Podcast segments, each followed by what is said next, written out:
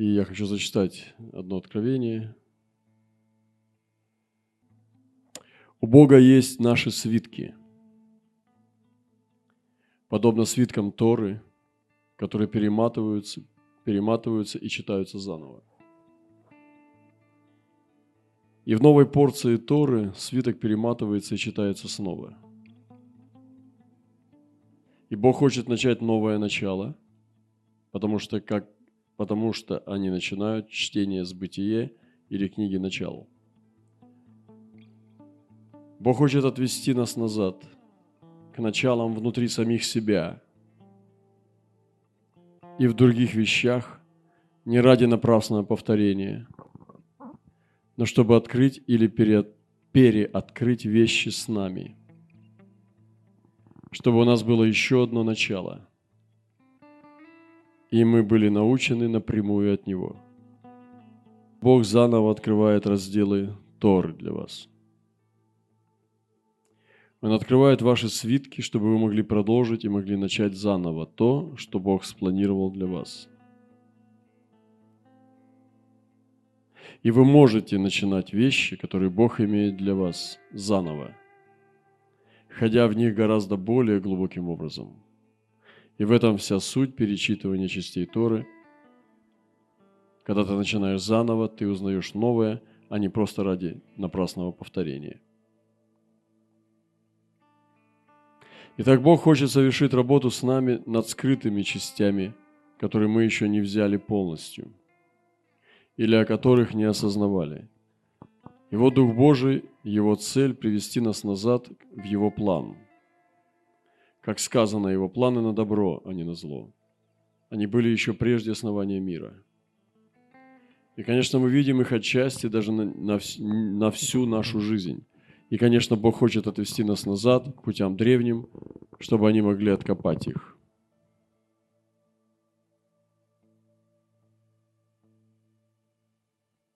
Бог хочет, чтобы мы откапывали Его колодцы. Не только стандартные колодцы спасения, но открывали новые глубины в Нем, чтобы мы знали, как ценные вещи, какие ценные вещи может делать наш Бог. Враг хочет это скрыть, замаскировать, засыпать другими религиозными вещами – мнениями других людей. Христианство – место живых отношений, которые мы можем формировать с Богом. И далее есть переименование вещей. Вещам даются другие имена, часто чтобы замаскировать их злые намерения. И Бог хочет, чтобы мы восстановили и переименовали и возвратились к началам, заложенным нашим Отцом – потому что пришел ложный отец и засыпал их и переименовал их. Итак, Бог хочет отвести нас назад к началам, к прежнему образу вещей, не в том смысле, чтобы вещи делались по-старому, но чтобы смотреть на вещи через Его линзу, через Его глаза, Его пути, которые мы знали, но не видели. Поэтому Он ободряет Еремию, когда он был заперт, чтобы он взывал к Нему, и Он покажет ему великое недоступное, чего он не знал. Писание говорит нам помышлять о том, что вышнее, а не о том, что нижнее. И поскольку мы граждане неба Нового Иерусалима, так же, как и здесь, мы граждане двух мест одновременно, подобно двойному гражданству. И мы не должны смотреть на ужасные происходящие вещи. Но кто есть Он? О том, что Он есть Творец – он движется в злые времена, которые есть сейчас в разных странах по-разному.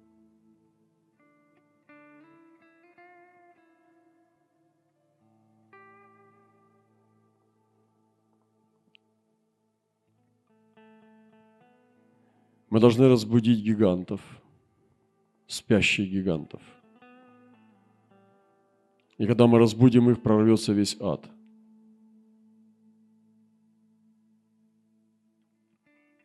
Он хочет, чтобы мы принесли его в каждое поколение.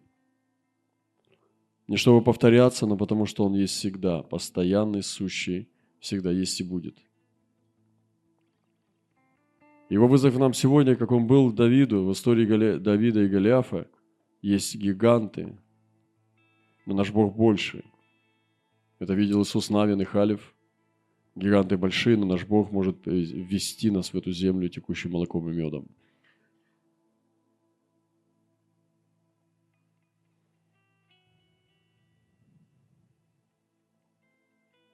Бог будет давать вам, вашим людям пути, как служить вашей стране и спасать народ, даже спасать часть культуры. Третье, это идет из песни песней, где он говорит, «Ты похитила мое сердце». И эти дни высвобождают это. Темный сад и колодец, возлюбленная моя – Я открою вам богатство этой нации. Голубица моя, возлюбленная моя, в расселении скалы голос твой сладок, ты прекраснее десяти тысяч. От одного взгляда очей твоих на меня я сражен, меня нет. Я обложу тебя сапфирами и другими драгоценными камнями. Итак, встань, моя любовь, прекрасная моя, и пойдем со мной. Зайдем со мной на высоты моих гор, чтобы оттуда смотреть на логовище львов и убежище леопарда. Оттуда будем, будем вместе вести брань и поражать добычу. Чтобы ты, моя возлюбленная, сошла на пастбище, которые неплодны. С одной стороны, но ты скажешь неплодности. Земля, произвели плод, произведи плод. Земля, стань рождающей, ибо моя кровь циркулирует в земле. Убирай проклятие, наложенное на тебя, чтобы я мог искупить тебя. Земля стенает и мучится, ожидая искупления сынов Божьих. Вы искуплены. И есть большее, есть большее в подчинении этого вашей судьбе моей судьбе. Есть дальнейшее подчинение под Твое подножие, чтобы вы могли положить это в мое подножие. Чтобы вместе мы стали одно, вы и я, в это славное время, которое не подогревается людьми. И наоборот, то, во что я буду говорить, и во что я сам войду вместе с вами. Скажи, я знамение для вас – что делаю я, то будет с ними. В переселение, в плен пойдут они. Это Иезекииль. Я – это пророк Иезекииль, это не Господь. И скажи им, говорит Господь Иезекиилю, я, то есть Иезекииль, знамение для вас. Что делаю я, то будет с ними. В переселение в плен пойдут они пророк становится притчей. Пророческая церковь, церковь-пророк становится притчей. Есть церкви, которые становятся притчей. Они как пророки. Бог берет своего пророка и говорит, я заберу у тебя утеху очей твоих, в глазах их, но ты не плачь. И он говорит, и когда, говорит, я пророчествовал, умерла моя жена – и Господь запретил ему плакать. И потом происходит сошествие Духа на него, и он говорит, так говорит Господь, вот так, так и так, как вы видите на нем, я буду делать с вами. Он говорит, лежи на боку столько-то дней, ешь э, лепешки на помете, разрешил ему на коровьем помете, на одном боку, на другом, вот так я буду осаждать Иерусалим. День за год, день за год. Пророк знамения – есть церкви сегодня апостольского пророческого образца, которые становятся знамениями. Они двигаются в место, когда они будут притчей. И Господь сегодня поднимает таких людей, персон, и поднимает такие церкви и движения, которые сами по себе являются притчей. Они являются знамением. Они переходят в такое хождение с Богом, высокое хождение с Богом, что по ним можно читать Евангелие. Что, смотря на них, можно прочитать зашифрованный текст Божьей мысли. Несмотря на них, можно читать Божьи мысли и понимать Божью волю.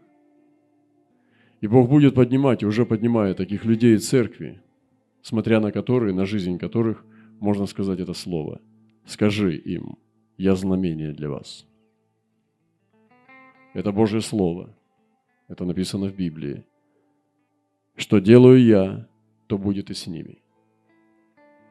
И Бог сегодня желает, чтобы эти драгоценные звезды, сосуды, его драгоценные камни, угли, они встали рядом с ним, чтобы мог, Бог мог на них показывать Слово не на человеческом языке, а на языке жизни. Еще одно слово.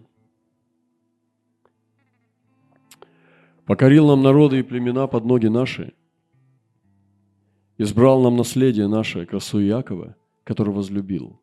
Вошел Бог при восклицаниях, Господь при звуке трубном. Пойте Богу нашему, пойте, пойте царю нашему, пойте, ибо Бог царь всей земли, пойте все разумно. Бог воцарился над народами, воссел на святом престоле своем. Князья народов собрались к народу Бога Авраамова, ибо щиты земли Божьи, Он преводнесен над ними. Этот камень Бог покоряет святым народы. И Бог учит здесь нас это учение, записанное в Псалме, что Бог покоряет народы святым людям. Ты скажешь, как это может быть, когда мы сами в позоре, когда мы сами находимся в таком состоянии, когда даже не верим, что Бог отвечает на наши молитвы.